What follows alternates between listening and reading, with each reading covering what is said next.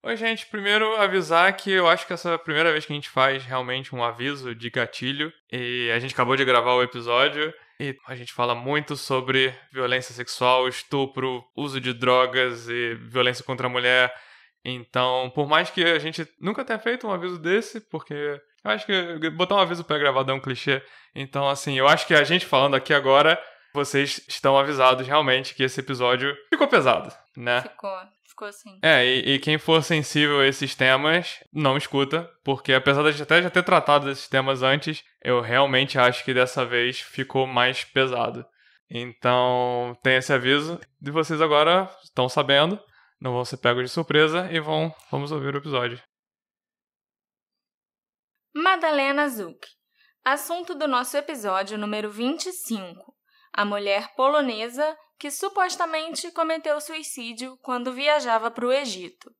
Nesse episódio, eu trago atualizações para vocês sobre o caso da Madia e conto tudo o que eu descobri desde a última vez que nós falamos desse caso. E olha, é muita coisa.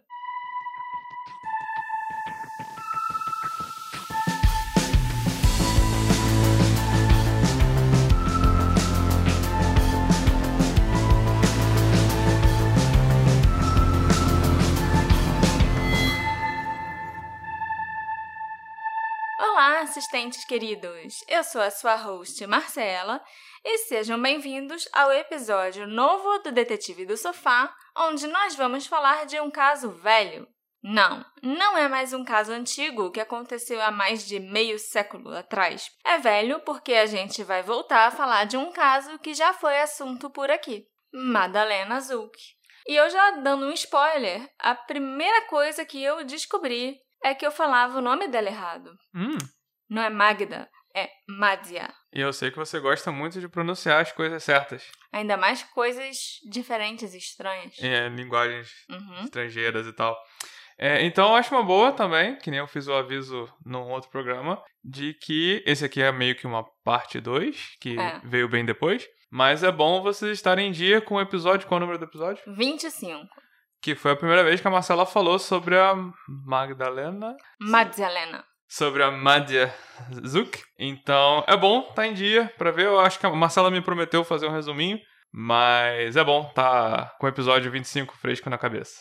Isso aí. Se você quiser, inclusive, escutar de novo para relembrar, né? Vai lá no Orelo, que aí a gente ganha uns centavinhos. Muito bem lembrado, Marcela. Escuta a gente no Orelo, quem não escutou antes, e dá aquele apoio. Toca aqui.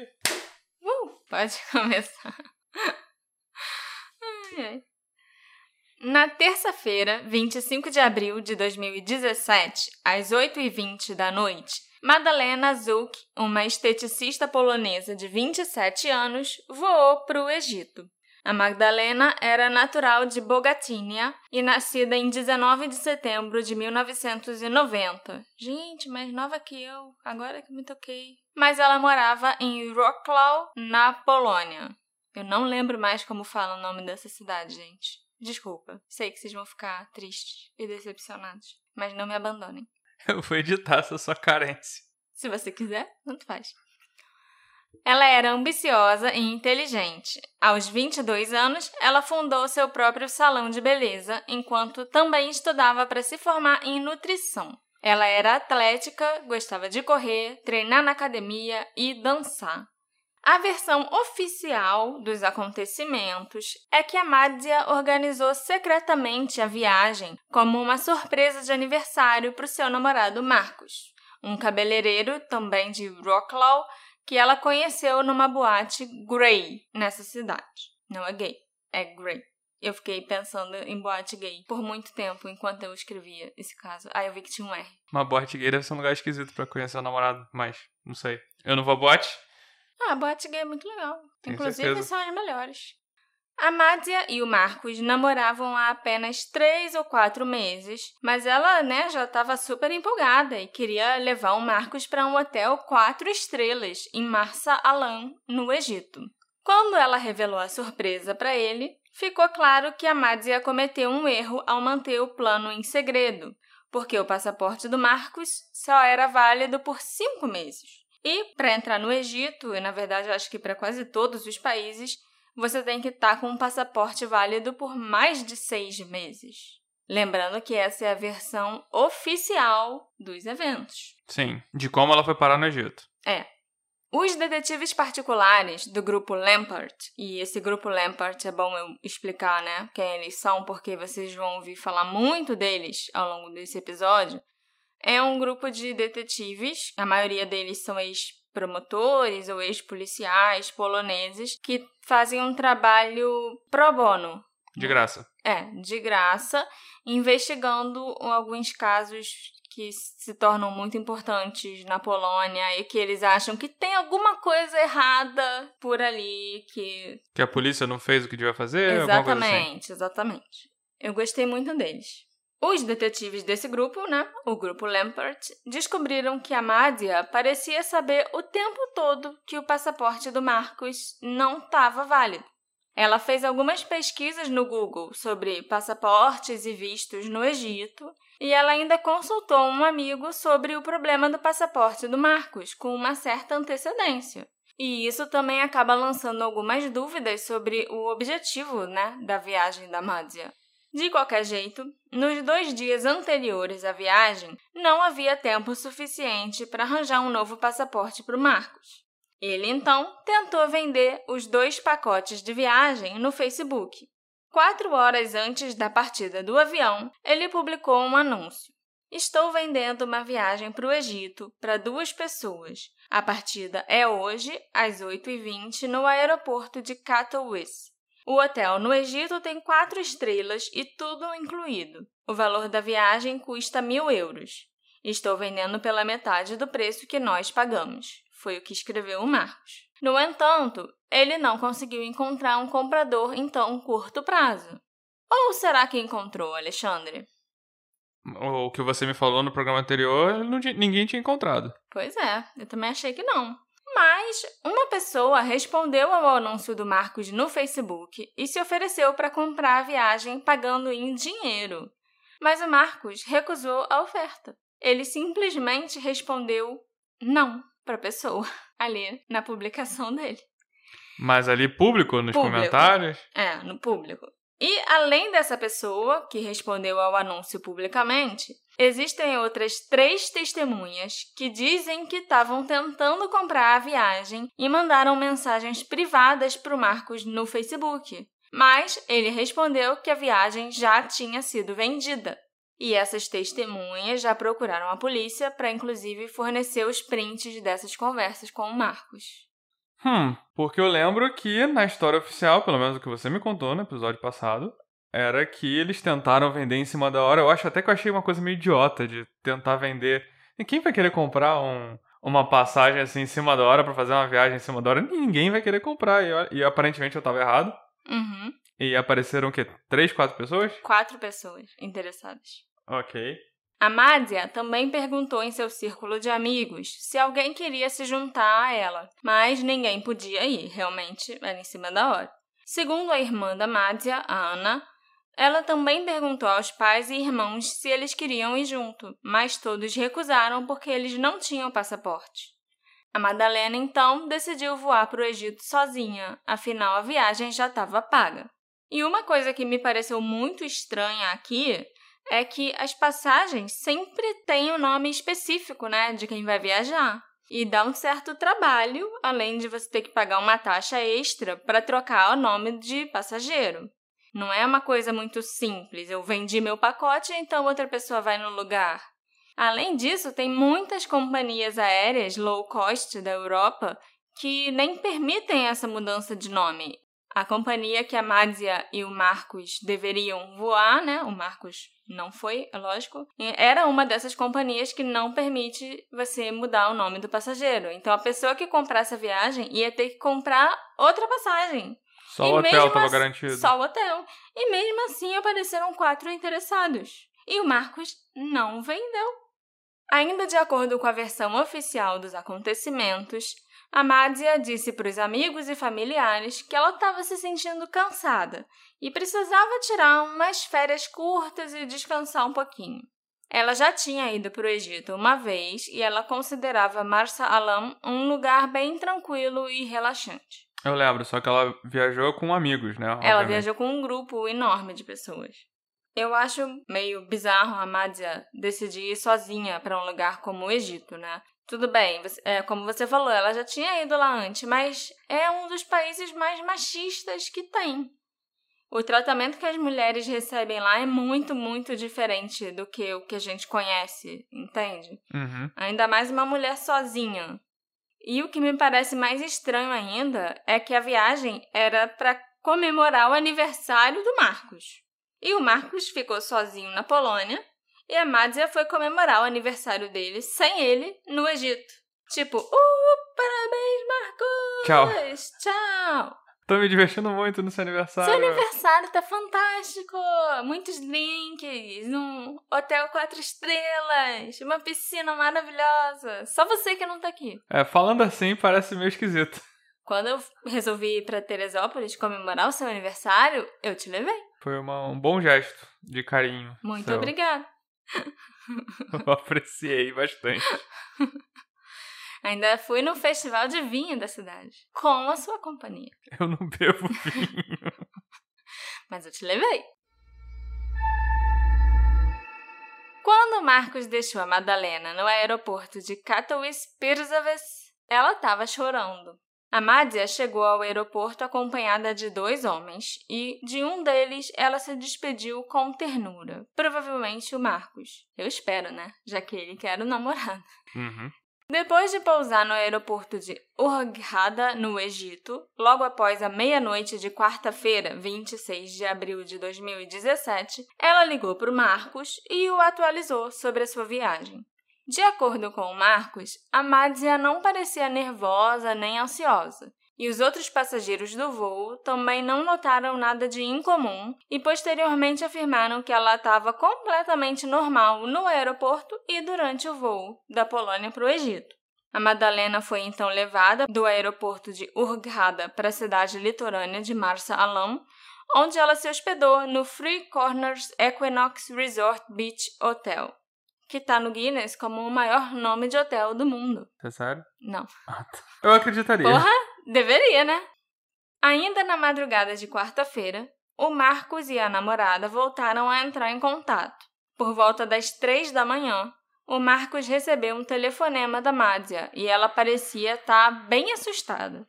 Ela disse que achava que tinha alguém no quarto dela e pediu que ele conversasse com a recepção e pedisse que alguém fosse lá verificar o quarto. A Mádia então desceu e passou o celular para o recepcionista, que mandou dois funcionários irem checar o quarto. E esse foi o primeiro sinal que algo estranho estava acontecendo. Eu lembro que ela não falava inglês, né? E por isso Exatamente. que precisava desse. Do Marcos traduzir, né, para o Aham. recepcionista e tal. No decorrer do dia, né, dessa quarta-feira, a Madalena começou a implorar ao Marcos para ele vir o mais rápido possível para o Egito para buscá-la. Ela também começou a mandar aquelas mensagens super estranhas, né, para os amigos e familiares, como se eles estivessem na viagem com ela. Hum, lembrei. E, inclusive, para uma amiga, a Agnieszka, que conseguiu falar com a Magda pelo telefone, ela disse que provavelmente alguém tinha adicionado alguma coisa à bebida dela. Os funcionários do hotel notaram que a Magda estava agindo de maneira estranha. Eles disseram que ela estava sendo agressiva e não aceitava ajuda de ninguém. Ela também não respondia a nenhuma pergunta que faziam a ela. Segundo os hóspedes do hotel, a Mádia estava andando pelo local, acusando as pessoas de várias coisas sem sentido, meio aleatórias, e dizendo que o namorado tinha que estar ali no Egito com ela. Outra coisa muito estranha que vários hóspedes e funcionários notaram é que a Mádia nunca foi vista comendo por ninguém. Ela não se sentou no restaurante para fazer nenhuma refeição e também nunca pediu serviço de quarto. Ela pode ter realmente passado todos aqueles dias no Egito sem comer. As pessoas notaram que ela não comeu? Sim, os funcionários passaram a ficar muito de olho nela, né? Porque Uhum. ela estava agindo de um jeito muito estranho. E isso também chamou a atenção dos outros hóspedes. Ah, olha ali a garota esquisita passando de novo. E ela nunca foi no restaurante, ela nunca pediu nada para comer, nada para beber. A cozinha também tem esse registro, né? Sim, sim. O hotel fica com esse registro se a pessoa pediu alguma coisa e ela não tinha pedido nada. E era um resort com tudo incluído, gente. Ela podia comer à vontade. Ela não comeu nada. É aí que você dá o prejuízo pro hotel. É, e, e aí causa estranheza mesmo. Uma testemunha tentou falar com a Madalena quando ela estava parecendo meio desorientada. Era uma mulher polonesa, inclusive, que também estava lá viajando. E essa mulher disse para ela que o namorado a amava, mas que agora ela tinha que relaxar e aproveitar as férias, o sol e descansar. E que ela não estava sozinha, que ela ajudaria se a Magda precisasse de alguma coisa. Mas a Madzia tinha um olhar vazio no rosto e parecia, tipo, em outro mundo, sabe? Uhum. Depois de alguns segundos, que ela virou para a mulher e perguntou: Você acredita em vida após a morte? Eita. Teve isso, você falou isso no outro episódio? Não, não sabia disso até há pouco tempo. Ok. Um funcionário do hotel também contou que a Madzia parecia estar num estado de transe. Ela foi andando até a praia na tarde de quarta-feira, andando, tipo, meio dançando, assim, se balançando, sabe? Uhum. E o funcionário achou melhor ir atrás dela para ter certeza que ela ia ficar bem, que ela não ia, sei lá, entrar na praia e se afogar, sei lá. Ela passou a tarde inteira andando pela praia, andando em volta do hotel, andando pelo saguão, usando uma calça de moletom, mesmo estando um calor danado no verão do Egito. E esse funcionário, coitado, ficou andando atrás dela o dia todo pra ver se ela ia ficar bem. A Madzia ficava andando em círculos, também tirava a blusa, tirava o sutiã e ficava mostrando os peitos para todo mundo e depois de algum tempo ela colocava a blusa de novo. É, a gente lembra que a nossa principal teoria era que realmente alguém tinha botado alguma coisa na bebida dela. Sim, com E- certeza. Só que deve ter tido um efeito contrário ao esperado e É. ela saiu por aí. É, exatamente. Todas essas informações perturbadoras começaram a chegar aos pais da Madzia na quinta-feira. Eles decidiram que alguém devia ir até o Egito para ficar com ela. Mas, como os pais e os irmãos da Madzia não tinham passaporte, o Marcos começou a sondar com os amigos dele se alguém teria como ir atrás da Madzia se fosse necessário. Os pais da Madzia, enquanto isso, resolveram contatar a embaixada polonesa e pedir que eles verificassem como ela estava. A embaixada posteriormente declarou para os pais que estava tudo bem com a Madalena, mas mesmo assim, eles ofereceram passaportes de emergência para os pais e irmãos da Madzia que ficariam prontos em poucas horas para eles irem ao Egito e verificarem como a filha estava pessoalmente. E segundo a embaixada, a família não quis. E isso é muito estranho para mim, porque a família fica dizendo que isso nunca aconteceu, que nunca ofereceram esses passaportes para eles. Mas eu não acho que a embaixada teria por que inventar essa história também. E é bem comum passaporte de emergência. É isso que eu tava pensando. Se você consegue tirar passaporte, se eu não me engano, na Polícia Federal, no próprio Sim. aeroporto, se precisar em cima da hora, alguma coisa Sim. assim. Mas a família recusou. Sua filha tá lá tirando a blusa para todo mundo ver. Eu ainda acho que isso pode ter sido algum tipo de confiança de que tudo vai ficar bem, nada vai dar errado, sabe? Ah, E, e, e também tem aquela situação que eu acho que quando a informação che- chegou no ouvido dos pais, talvez ela tenha sido bem diluída, Uhum. sabe? Chegou por um amigo que não quis falar que, ô, sua filha tá doidona, não tá dizendo coisa com coisa. Chegou, ó, Magda tá É. meio esquisita, sabe? E aí, às vezes, a informação que chegou nos pais não era ainda motivo de tanta preocupação, Pode ser. porque você não quer ser o amigo que vai falar pros pais, que vai dedurar sua amiga É, pros pais falando sim. que ela tá doidaça em outro país, né? Sim, é verdade. Na quinta-feira, o estado da Madalena piorou consideravelmente. Ela foi vista por várias pessoas gritando ao telefone no saguão do hotel, fazendo movimentos selvagens com os braços. O Marcos ficou sabendo da piora do estado da namorada e comprou uma passagem para o primeiro voo de volta para a Polônia para Magda. Esse voo sairia no sábado do Egito. O guia turístico local, que trabalhava para a agência de viagens onde a Magda comprou o pacote, o Mahmoud Kairi, Lembro. vocês ouviram falar muito desse nome, começou a se dedicar exclusivamente a cuidar da Mádia. Ele fala muito bem polonês e resolveu ficar à disposição dela. O Mahmoud também começou a fofocar com os outros hóspedes poloneses no hotel, dizendo o quão perturbada ela era, como ela era problemática e que ele tinha que cuidar dela. Ele chegou a pedir conselhos sobre o que fazer para acalmar a Amádia e era como se o Mahmoud fizesse questão que todo mundo soubesse que era ele que estava zelando por ela. Nada suspeito. Nada suspeito. E é depois que o Mahmoud entra na história e fica grudado na Mádia igual um carrapato que tudo piora absurdamente. Uma das coisas que eu descobri conversando com um dos detetives do grupo Lampert me deixou bem perturbada. Na quinta-feira à noite, a Mádia foi andando até a praia do resort. E de lá, a Mádia foi transportada para um iate ou um pequeno navio, onde ela passou a noite inteira. Ela estava com o celular ligado e foi através do sinal emitido pelo celular um dos pings né, de uma torre de telefonia, que a gente sabe que ela estava no meio do Mar Vermelho, a 20 quilômetros da praia naquela noite.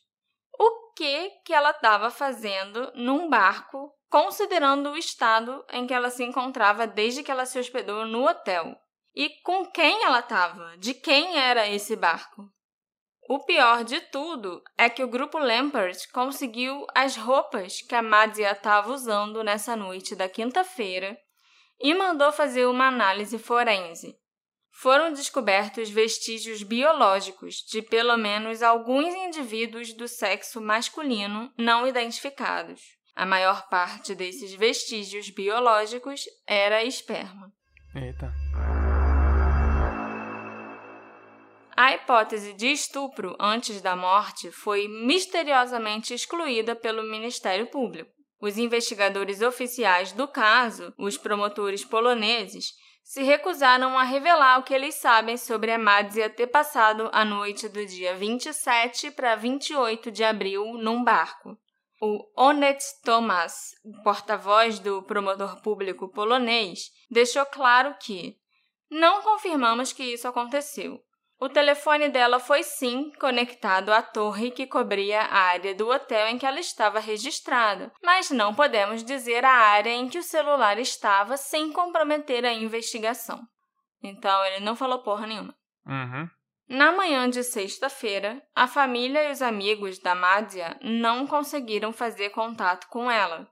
Ela não estava atendendo ligações. Eventualmente, no decorrer do dia, o Marcos conseguiu avisar por telefone para Mádia que foi comprada a passagem de avião para ela voltar para casa no dia seguinte.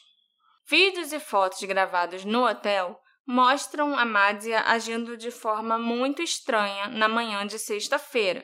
Vocês viram, eu acho que alguns algumas fotos, né, desses vídeos no nosso Instagram e eu contei para vocês também no outro episódio. Ela estava deitada imóvel na porta do quarto, vestida apenas com um roupão de banho. Os outros hóspedes, inclusive, alegam que naquele momento a Mádia estava inconsciente.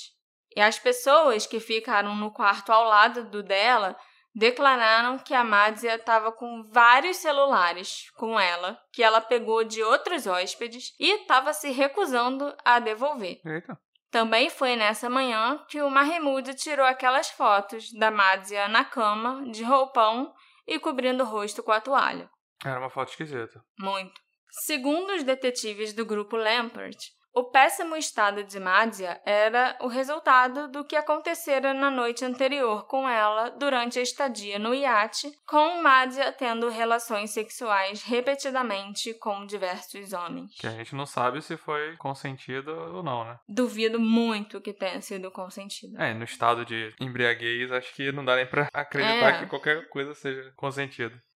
Pouco antes das três da tarde da sexta-feira, a Mádia foi levada a um hospital local em Port Galib, mas as coisas não correram bem por lá. O chefe do hospital, o Dr. Ahmed Shouki, afirmou mais tarde que não conseguiram nem tirar a Mádia do carro, o que era mentira, já que existe um vídeo dela entrando no hospital por vontade própria. Ela parecia sim estar um pouquinho desorientada, mas ela estava andando sozinha e não estava agindo agressivamente nem apresentou resistência a ser atendida ou entrar no hospital. Mas, de qualquer jeito, né, mesmo tendo entrado de boa vontade, a Madzia não recebeu uma avaliação médica, não foi atendida, não foi examinada.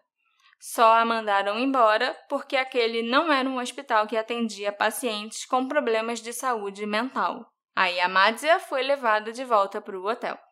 O sábado, 29 de abril de 2017, era o dia em que a Madzia deveria pegar o voo de volta para a Polônia. Mas antes da gente discutir o que realmente aconteceu naquele aeroporto, eu também preciso contar algo que aconteceu no início da manhã.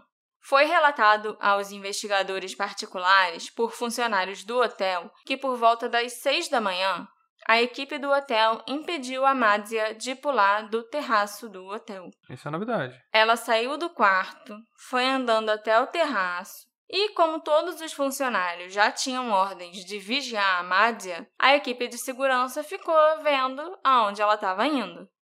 Ela estava tentando se aproximar da borda do telhado no terraço mas os funcionários a impediram e a levaram de volta para o quarto. Será que a situação traumatizante no barco pode ter deixado ela tão deprimida a ponto de realmente começar a ter pensamentos suicidas? Ou será que ela ainda estava sob efeito de drogas que podem ter deixado ela paranoica, confusa ou até alucinando? A gente não tem como saber. Mas eu acho que as duas possibilidades são muito realistas. Sim. Nesse sim. caso. E não sei nem se faz tanta diferença assim, né? Foi algo que claramente não. Foi causado Por outra pessoa. por outra né? pessoa. Por outras pessoas, né? É. A Madalena, então, ficou sozinha no quarto até por volta das 10 da manhã do sábado, quando ela foi levada ao aeroporto por Mahmoud e os amigos estranhos dele. Como vocês sabem, a versão oficial dos fatos diz que a Madzia foi proibida de embarcar pela companhia aérea por causa do comportamento errático e agressivo que ela estava tendo ali no aeroporto. Eu encontrei uma testemunha, era uma mulher que estava no aeroporto também e que reconheceu a Madzia, que contou que nada daquilo que foi dito era verdade. Essa mulher procurou a polícia, né? Depois de ver essa história na mídia, que é, virou. foi bem grande. noticiada lá na Europa, para contar que ela estava lá, ela ia pegar um voo para a Alemanha, que ia sair pouco depois do voo da Madzia para a Polônia. Ela estava sentada, esperando o embarque começar, A testemunha. a testemunha. E chamou a atenção dela aquela mulher loura chegando no aeroporto com quatro caras em volta dela. Quatro? Quatro. As cinco pessoas se sentaram e, quando anunciaram que o embarque da Polônia estava começando, os cinco se levantaram e saíram daquele local. A mulher continuou ali sentada, esperando o embarque do voo dela para a Alemanha começar, e viu a Madzia andando pelo aeroporto com os quatro homens sempre cercando ela e às vezes até puxando pelo braço.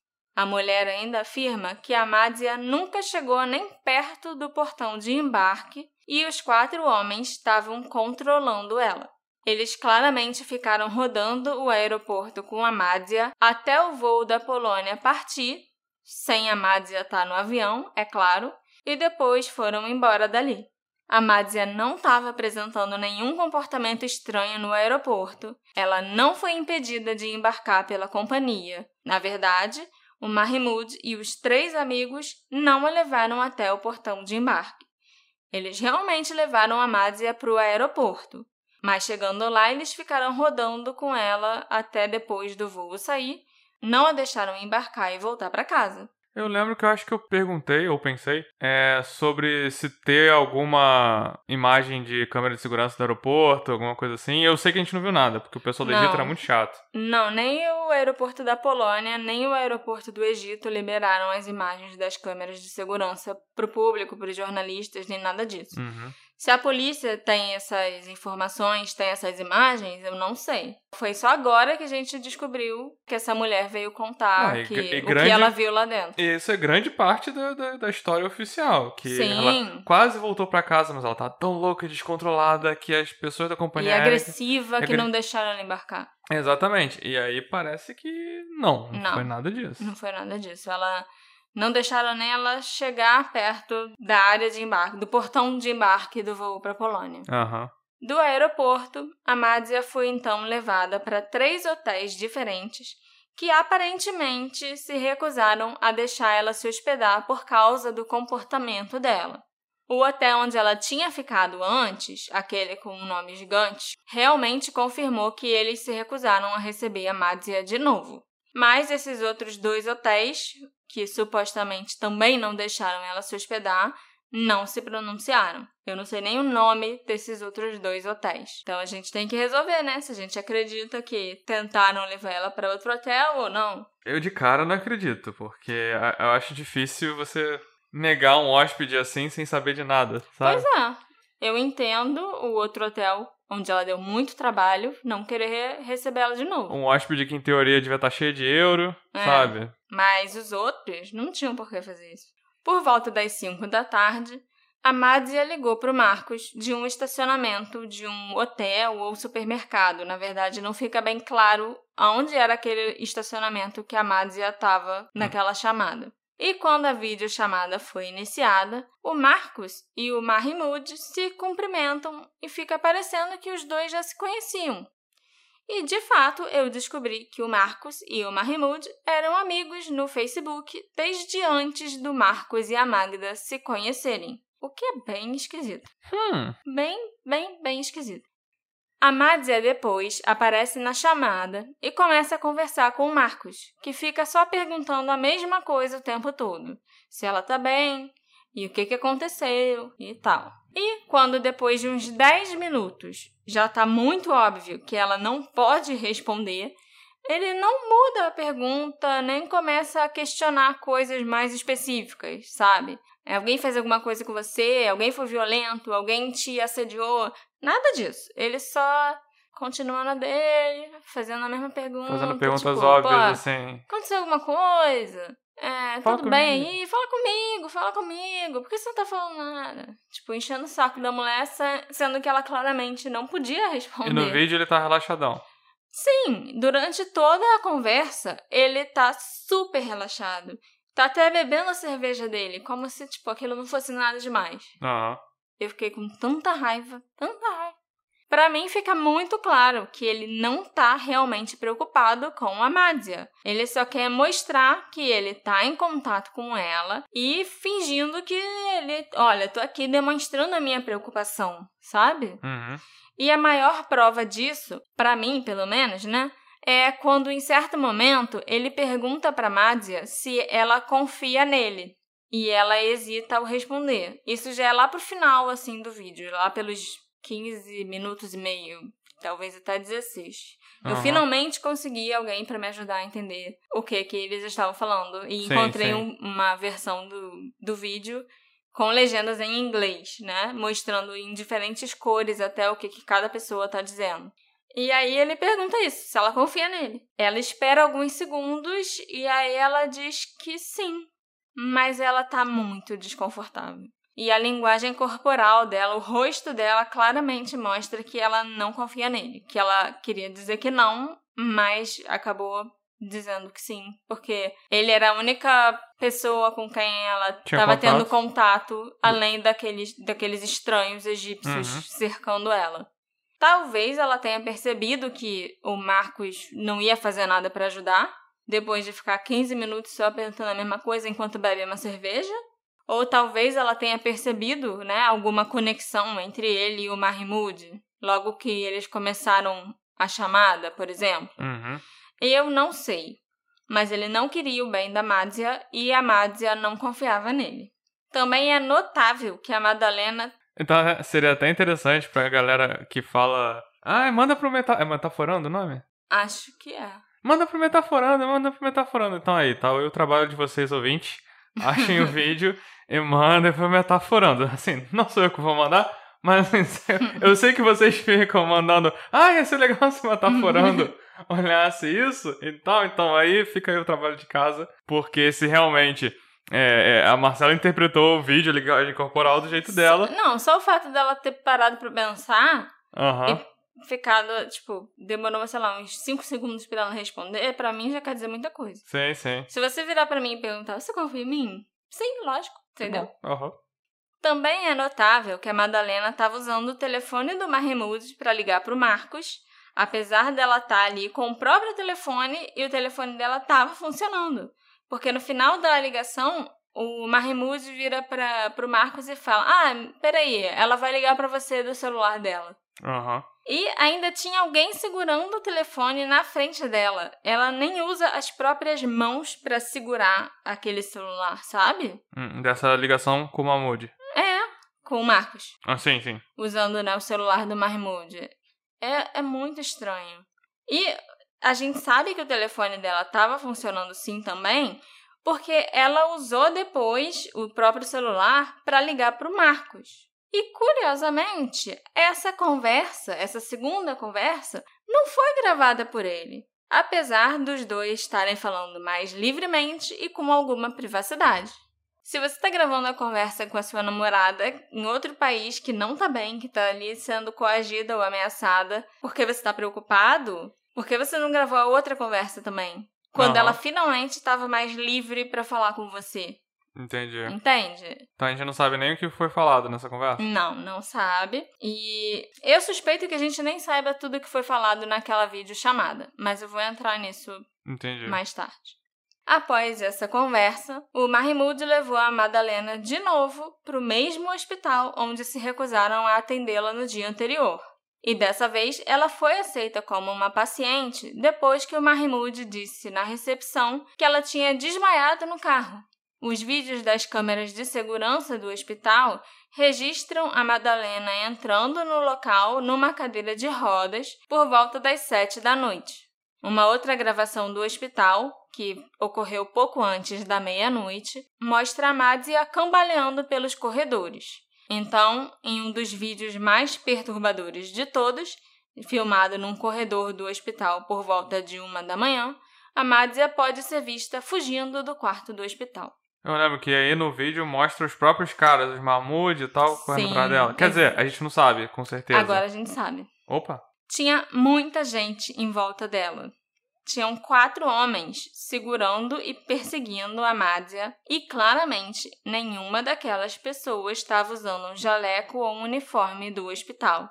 Em certo momento, a Madzia levanta do chão e se joga contra um homem específico que está de camisa xadrez. Ela fica tentando avançar e socar e arranhar aquele homem. Uhum. Esse mesmo homem é quem parece estar tentando bloquear a Madzia das câmeras de segurança para impedir a gravação do que está acontecendo ali.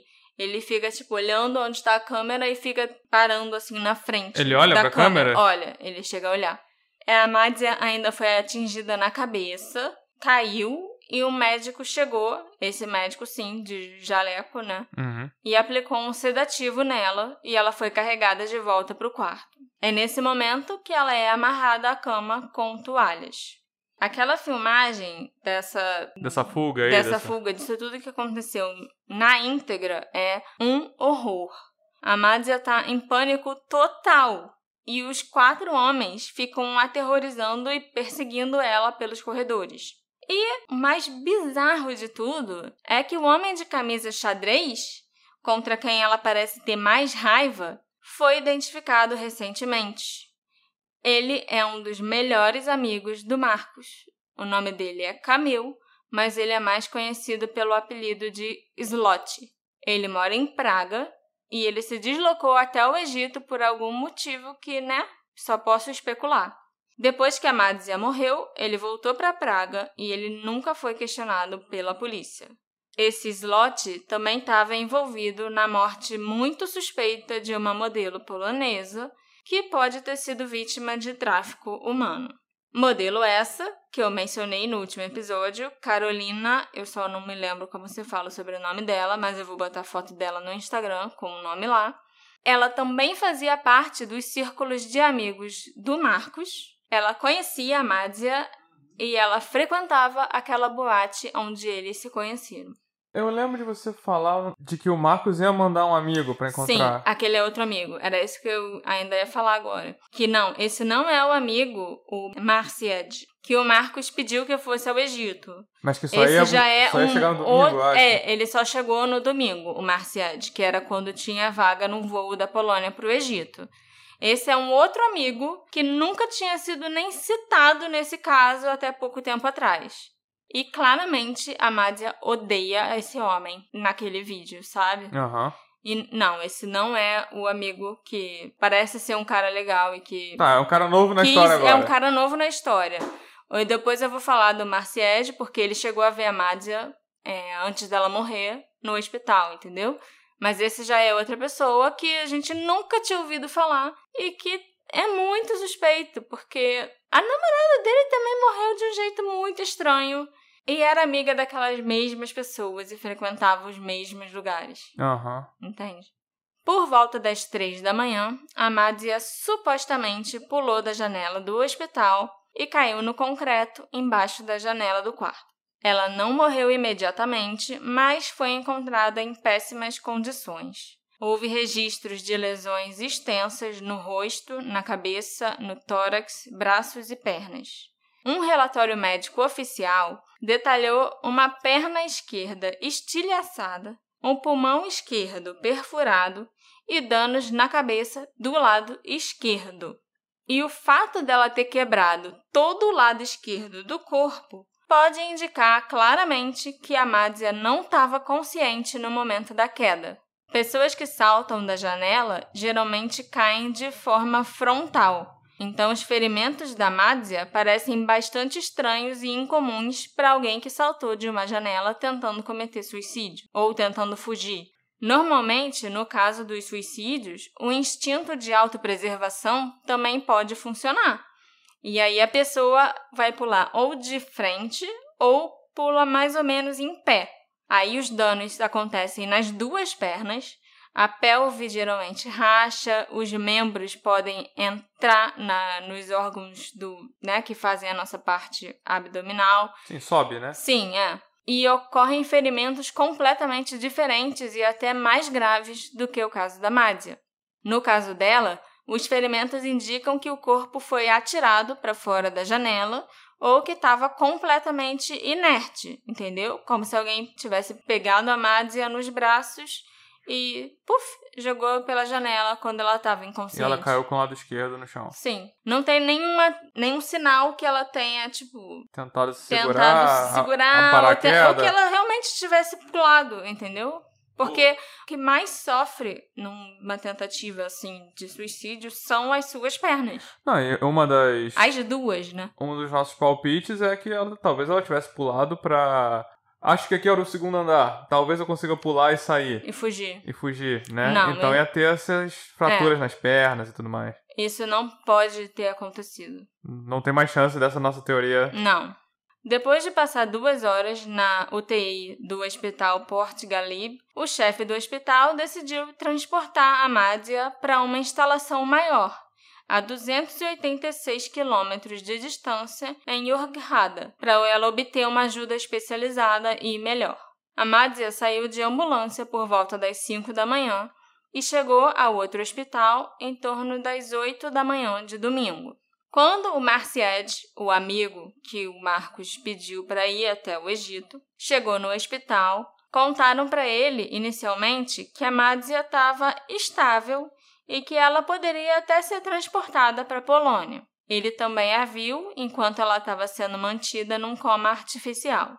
A família da Mádia ficou sabendo que ela estava na UTI e ligou para uma seguradora que se recusou a pagar pelo transporte dela. No momento em que eles estavam tentando arranjar um voo para ela com a embaixada polonesa, os pais receberam a notícia que a Madalena faleceu.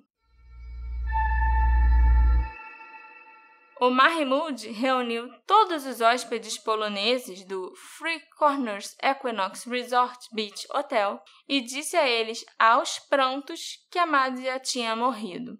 Depois disso, o Mahmoud recebeu ordens da polícia egípcia e da promotoria de não falar com a imprensa sobre o que aconteceu, e ele desapareceu da face da terra depois disso. Outra coisa muito suspeita que eu descobri recentemente é que os investigadores egípcios enviaram o corpo da Mádia para a Polônia para uma segunda autópsia embalsamado.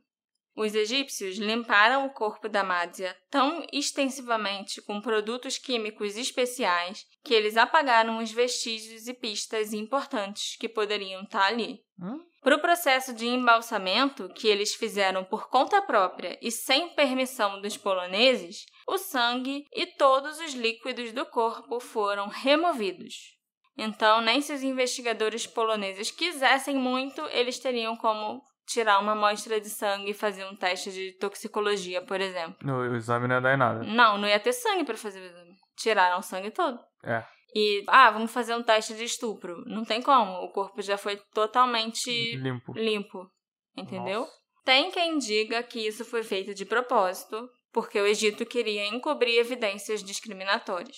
Discriminatórias? É, no caso que iam, deram um relato pra Não, não Polônia. é incriminadoras? Não, é diferente. Tipo, Ah, Coisa- entendi, entendeu? entendi. se os poloneses fizessem uma autópsia, ia dar um resultado muito diferente do que o Egito falou pra Polônia que deu. Sim, sim, que não ia Iam ter bater coisas com dis... É, entendeu? discrepantes também. É. Sim, sim, agora eu entendi porque é Eu, eu posso mudar a frase pra discrepante. Então ficou, ficou... Então tá. O corpo da Mádzia estava indo para a Polônia depois que os egípcios fizeram a autópsia deles. Havia inclusive dois representantes poloneses assistindo à autópsia feita no Egito, mas eles foram proibidos de retirar qualquer amostra do corpo durante aquela autópsia para fazer uma investigação própria. Eles só puderam ficar assistindo ao que era feito de um cantinho na sala. Eles não puderam nem fazer perguntas ou comentários durante a autópsia. Os resultados da autópsia do Egito, as amostras de sangue retiradas da Mádzia e até mais da metade dos arquivos da investigação egípcia não foram enviados para a Polônia até hoje. A autópsia, eles até falaram para a Polônia, olha, não tinha nada no sangue dela no relatório de toxicologia. Acredita em mim. Acredita em mim, e ela não foi estuprada nem nada, foi suicídio. Mas o relatório mesmo não chegou para a Polônia, entendeu? Aham.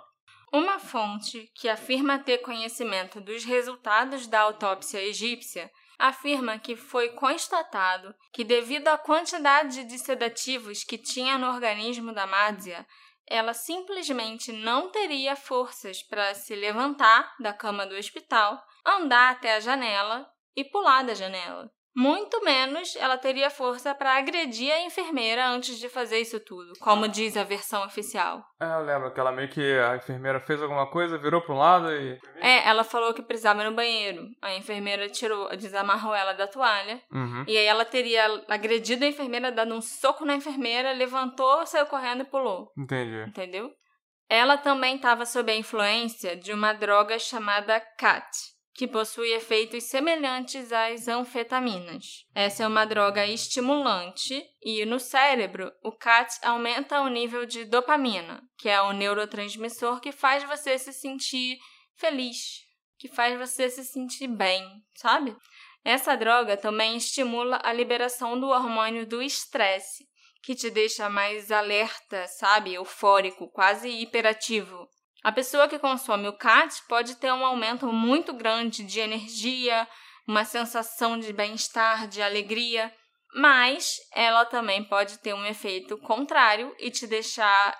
São raros os casos em que isso acontece, mas pode te deixar paranoico, causar alucinações, psicose e delírios, o que se assemelha bastante ao comportamento que a Madzia estava tendo no hotel. Ela teve um bad trip dessa droga aí. Sim. E os efeitos do CAT podem durar de 90 minutos a 3 horas, mais ou menos. E quando o efeito passa, os usuários começam a se sentir muito deprimidos, irritáveis, têm problemas para comer e para dormir, e a pressão e os batimentos cardíacos aumentam muito. Outra coisa que pode aumentar também é a temperatura do corpo, o que faz com que a pessoa tire as roupas. Isso te soa familiar? A Magda começou a tirar tudo. E ela não comeu praticamente a viagem inteira. E essa droga depois, ela também deixa a pessoa com problema para conseguir comer, ela não tem fome, perde completamente o apetite, Uhum. tem muita insônia, sabe? Sim, sim. E é muito, muito parecido com tudo que aconteceu, que a gente viu que aconteceu com a Mádzia. A família da Madalena acredita que ela foi drogada, que botaram alguma coisa na bebida dela logo que ela chegou no hotel.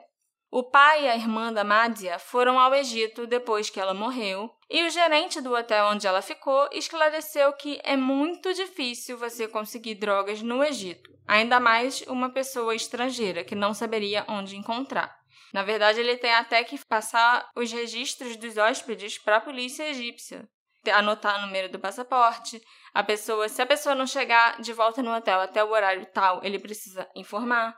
Se a pessoa estiver fumando cigarro normal ou um cigarro de rachixe, ele também precisa anotar. Aham. Entendeu? Tem muita burocracia Com estrangeiros. com estrangeiros. Então, se ela consumiu drogas, é praticamente impossível que tenha sido por livre e espontânea vontade. Ela chegou no Egito, hum, quero usar drogas. A Mádia foi vista bebendo álcool depois de desembarcar no Egito, e é possível sim que alguém tenha colocado algo na bebida dela. Aparentemente, esse tipo de coisa é relativamente comum naquela área. Ela bebeu vários drinks com funcionários do hotel na noite da chegada, de acordo com outros hóspedes. E essa pode ter sido a porta de entrada do CAT no sistema da Mádia. Ainda enquanto o pai e a irmã dela estavam no Egito, ele recebeu uma oferta de um acordo por parte da polícia egípcia e da promotoria. Se o pai dela assinasse um termo admitindo que a causa da morte da Mádia foi um suicídio, ele receberia os arquivos completos do caso com todas as informações sobre o que aconteceu com a Mádia. Como é que o pai pode admitir que a causa foi um suicídio? É claro que ele recusou. Ele não assinou nada, porque mesmo se os arquivos tivessem informações sobre quem matou a Madzia, olha, fulano de tal drogou, fulano de tal levou ela pro barco, fulano de tal fez isso, o caso no Egito já estaria encerrado e o promotor público polonês não ia poder fazer nada. Então, o pai não assinou. Eu Ok, também é não porque- assinaria. É porque nada disso faz sentido pra mim, mas tudo bem. Por quê? Não, é, não faz sentido. Assim, se é assim que funciona, não faz sentido. Entendeu? Que... Ah, você duvida que seja assim que funciona no Egito? Então, não, é, não duvido, Ah, sabe? É porque lá, né? Como é que o pai da pessoa pode livrar de punição o responsável, sabe? Uhum. E, e- e assina aqui que, que aí foi um- Se você assinar, pra a gente declarar que foi um tudo. suicídio mesmo, sabe? É, é meio esquisito. Tipo, assina aqui que você vai encontrar as respostas que você quer. Você não vai poder fazer nada com elas. Não, e- Entendeu? E nada garante, e pelo jeito nada garante que seriam as respostas mesmo, entendeu? É, ninguém sabe o que tem naquele arquivo. Não, eu acho que não tem nada revelador. Também acho que não. Talvez os mesmos resultados que a gente já obteve nesse episódio mesmo, através de fontes jornalísticas, entendeu? Aham. Os traficantes de humanos, né, de seres humanos, são realmente conhecidos por drogar pessoas para torná-las mais fáceis de controlar e também de sequestrar. Uma teoria que tem circulado bastante ultimamente é que a máfia polonesa, que é baseada na cidade de Wrocław, onde a Madzia morava, teria vendido a Madzia para um chefão do crime organizado egípcio chamado Capitão Khaled. Ok.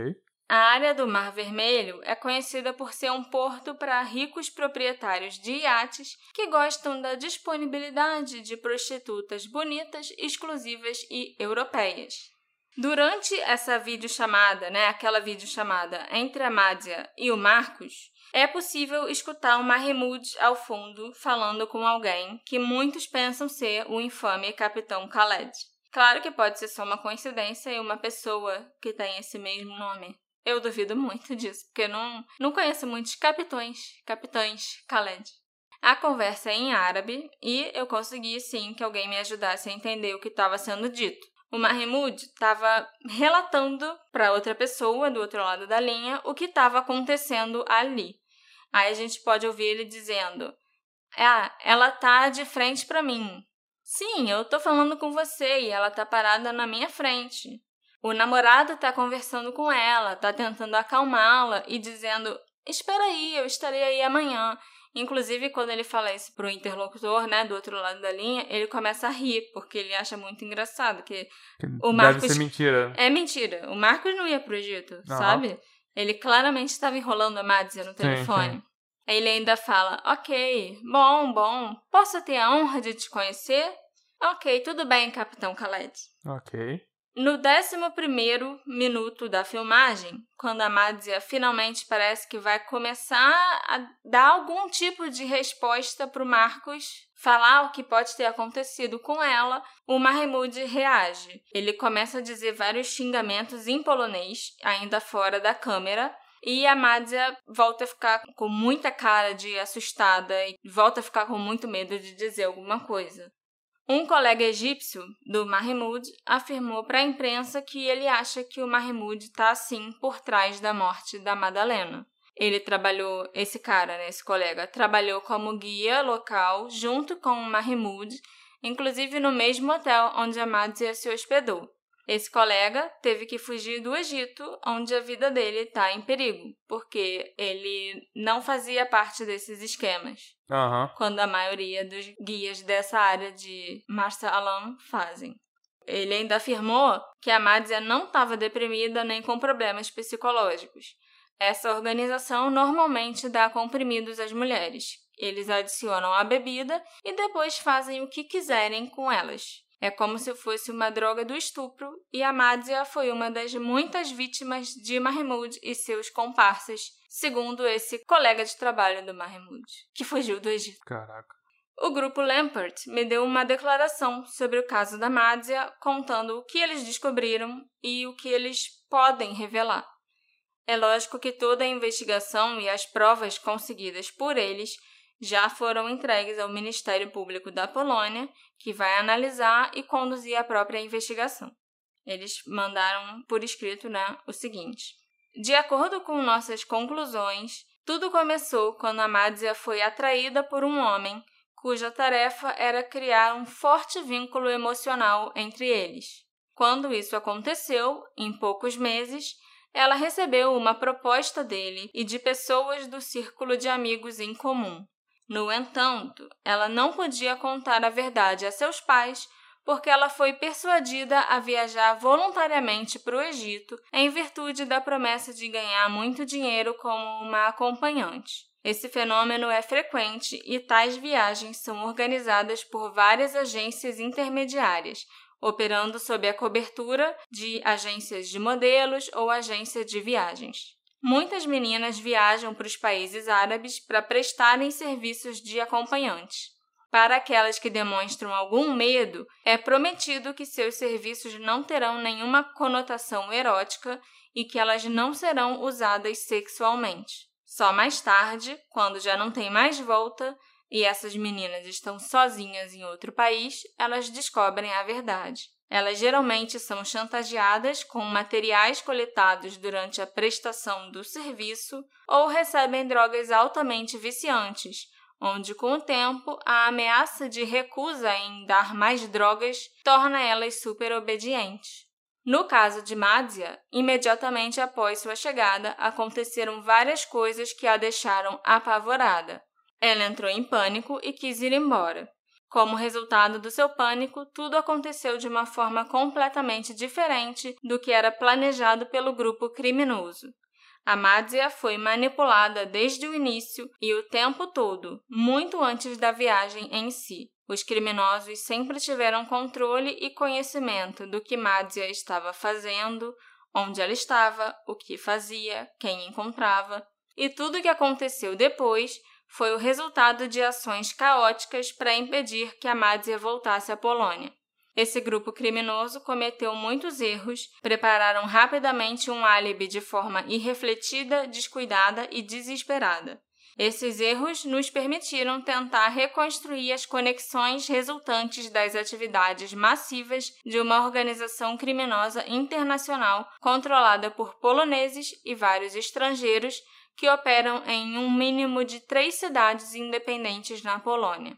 Nessa fase, não podemos fornecer mais detalhes ou nomes, mas faremos tudo para garantir que os perpetradores sejam localizados com precisão e, em seguida, presos e entregues juntamente com as provas ao aparato estatal. Porra! Geralmente essa galera dá uma declaração básicazinha, né? E os caras botaram a boca no trombone mesmo, né? Sim. Os detetives do grupo ainda apelaram para as mulheres polonesas que no passado tivessem tido algum contato com o Mahmoud quando viajaram para o Egito para que elas se apresentassem. E muitas, muitas mulheres apareceram contando as histórias mais absurdas sobre ele. São muitas as vítimas de crimes parecidos com o que aconteceu a Madzia. E é claro que os detetives não puderam ser tão claros, né? E sair citando nomes e falando exatamente o que aconteceu com todas as letras. Mas eu posso. Opa. A Madzia tinha se mudado para Wrocław, a cidade né, da Polônia, só alguns meses antes da morte dela.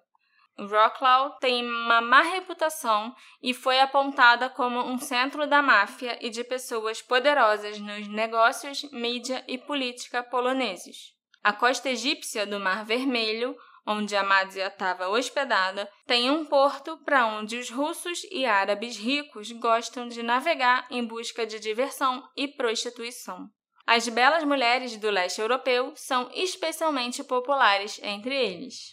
O Marcos tinha acabado de conhecer a Madzia, tinha acabado de aparecer na vida dela e depois de alguns meses já estavam indo para o Egito.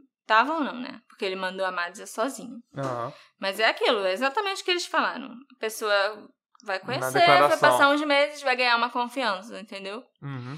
E a- o Marcos fez a Madzia se apaixonar tanto por ele que ela acreditava em tudo que ele falava. A Madzia queria vender a viagem porque o Marcos tinha problemas com o passaporte e tinha gente interessada em comprar. Mas o Marcos disse que a viagem estava vendida. Então ele enganou a Madzia e fez ela ir sozinha para o Egito. Isso a gente tem certeza. Você tem certeza, é.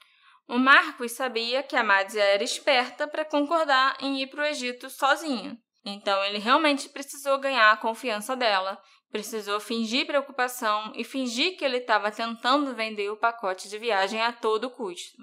Houve o depoimento de alguns turistas que estavam acomodados no quarto ao lado do quarto da Madzia naquela viagem, e eles disseram que eles ouviram ruídos muito estranhos e até alguns barulhos de choro e tal no quarto da Madzia, logo na primeira noite, durante a noite toda. Então ela provavelmente já estava sofrendo abusos sexuais logo quando ela chegou. Caralho. A Madzia soube logo naquela primeira noite o que estava acontecendo. Ela sabia, ela sacou ao que ela ainda seria submetida.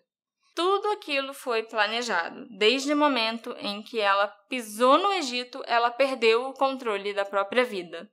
Eles só não sabiam que o corpo dela não ia reagir à droga da forma esperada e que ela começaria a chamar muita atenção e causar problemas.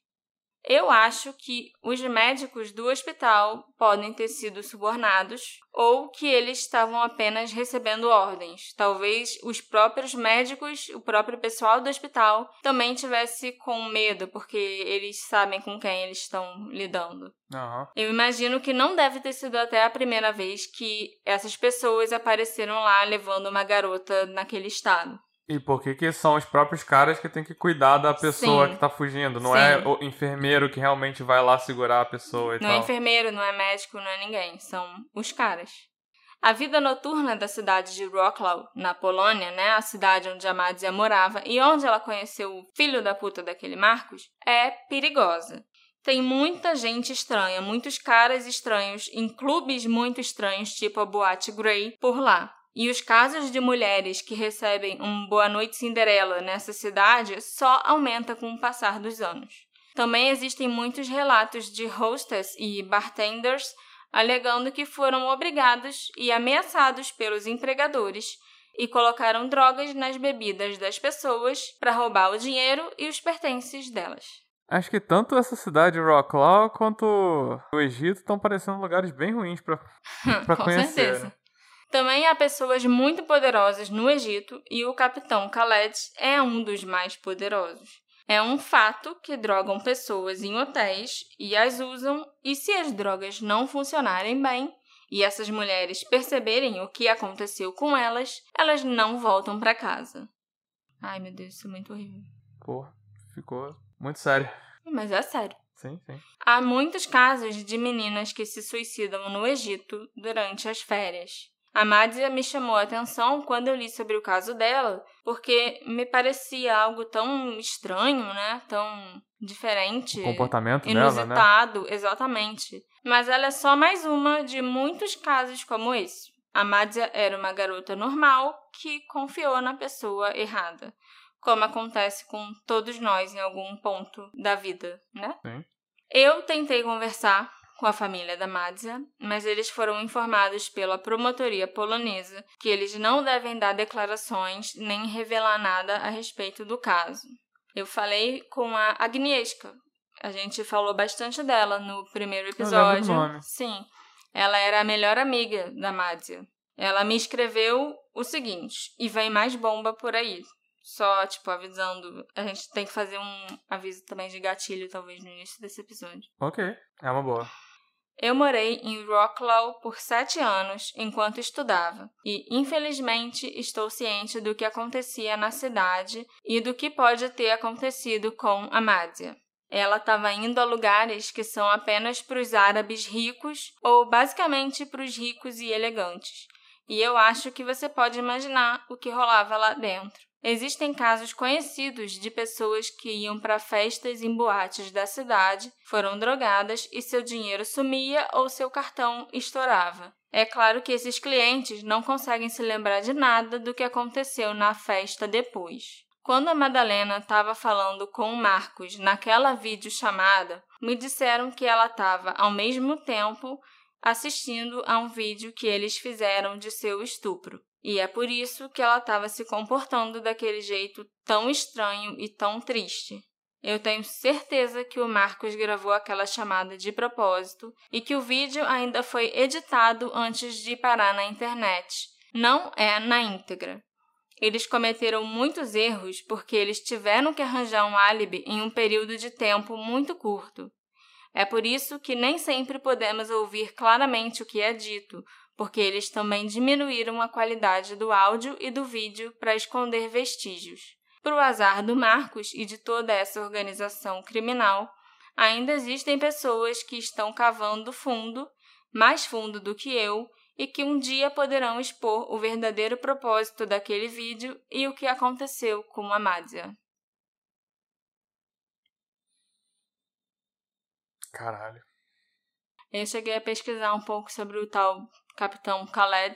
E assim, é muito bizarro, como ao mesmo tempo que soa estranho, nossa, o Capitão Khaled, que pessoa deve ser essa, né? Será que existe mesmo e tal? Uhum. Todos os comentários em vídeos relacionados à Mádia, ou então os vídeos do, do hospital, o vídeo da chamada dela com Marcos, sempre tem alguém na verdade, até bastante gente comentando alguma coisa relacionada ao tráfico de pessoas e à organização do Capitão Khaled, especificamente. Citando ele por nome. Citando ele por nome. Então, assim, ele existe, ele é uma pessoa muito perigosa e é culpa dele que isso tenha acontecido com a Madza e com tantas outras mulheres ao longo desses últimos anos. Ao contrário da Agnieszka, eu acho que eu duvido um pouco que a verdade venha à tona, né? Mas eu acho que a gente já sabe o suficiente sobre esse caso. Tudo o que aconteceu com a Madzia é muito triste e mulher nenhuma devia passar por tudo que ela passou. Eu acho que a gente tem evidências o suficiente para dizer que sim, o Marcos, o amigo dele, o Slot, e o Mahmoud estão envolvidos na morte dela e que não foi um suicídio, não foi uma tentativa de fuga desesperada, foi um assassinato. É, a gente meio que terminou o episódio passado tendo certeza que o Mahmoud estava envolvido, uhum. mas não tinha ideia que o próprio namorado, tão inocente, a história triste, que só não foi por pouco, uhum. né? A gente não fazia, eu não fazia ideia é. de que ele podia estar envolvido e parece que ele foi um dos grandes responsáveis. Sim. Desde o início, ele se aproximou dela já com esse propósito. Inclusive, parece que todo mundo na cidade de É o modus operandi da, da galera, né? Sim, é o modus operandi. E todo mundo na cidade de Rocklaw sabe que o Marcos é gay. Ele ganha muito dinheiro para fazer isso que ele faz. E para ele é muito fácil porque ele até cria uma amizade, um carinho por aquelas mulheres, mas ele nunca se apaixona, nunca tem uma ligação de verdade, porque. Deve ser até um Entende? sociopatinha, né? Ele, ele é bem sociopata, pelo que eu escutei falar sobre ele. Ele é muito narcisista, ele ganha muito dinheiro, ele vive muito bem. E ele frequenta os melhores lugares, ele usa as melhores grifes. Tudo isso às custas de várias mulheres que ele engana e manda pro Capitão Khaled uhum. no Egito. Ele já se aproxima delas como um alvo, uhum. sabe? Já é, é um trabalho. É um trabalho, é um alvo pré-determinado. Eu vou ali, é ela, é com ela que eu vou ficar por alguns meses, é ela que eu vou fazer confiar em mim e é ela que eu vou mandar embora. Lógico que eu não tô acusando os gays de fazer isso, gente, pelo amor de Deus, né? Só porque eu falei que ele é gay. Não. só quis dizer que ele não tem, tipo, atração sexual por aquelas mulheres, entende? Ele não se aproxima delas já com por uma atração física ou alguma outra coisa assim. Então, a gente pode considerar esse como um caso solucionado? Eu acho que sim, né? Foi um caso bem triste. Essa segunda parte, né, foi diferente a primeira já não tinha uma vibe muito boa e tal, sim, sim. porque a gente ficou meio com o pé atrás sobre as investigações e o que realmente teria acontecido. Mas essa segunda parte para mim foi muito, muito triste. É, eu acho que a gente no final deu uma certeza maior do que aconteceu, sabe? Sim. E mesmo que a gente tenha, mesmo que você tenha errado uma coisinha ou outra, eu acho que dá para ter uma noção bem boa até pelo que os próprios investigadores do grupo Lampert falaram. Eu acho sim, que eles sim. foram bem claros sem citar nomes. Sim, entende? sim. Eu raramente choro enquanto eu tô pesquisando algum caso e juntando as minhas informações para escrever o roteiro. Que eu me lembre se só aconteceu uma ou duas vezes. Mas aconteceu agora. Aconteceu. Para a segunda parte. Porque o caso da Magda eu fui escrevendo sobre ele usando as informações que eu já tinha. E eu continuei investigando e tentando encontrar novas fontes, encontrar novas informações. E foi bem. Quando eu descobri o grupo Lampert e quando eu falei com a Agnieszka, foi bem, bem pesado para mim. Uhum. Mas sim, caso, caso solucionado pela detetive do sofá. Isso aí, parabéns. Muito obrigada. O que vocês acham? Eu tenho certeza que vocês devem ter ficado tão chocados quanto eu, escutando todas essas informações. Mas entrem lá nas nossas redes sociais, arroba detetive do sofá, e me contem o que vocês acharam dessa atualização sobre o caso da Madzia Zuk. A gente se encontra na próxima investigação. Tchau, tchau. Tchau, tchau. Acho uma boa gravar o aviso, né? Tem que gravar.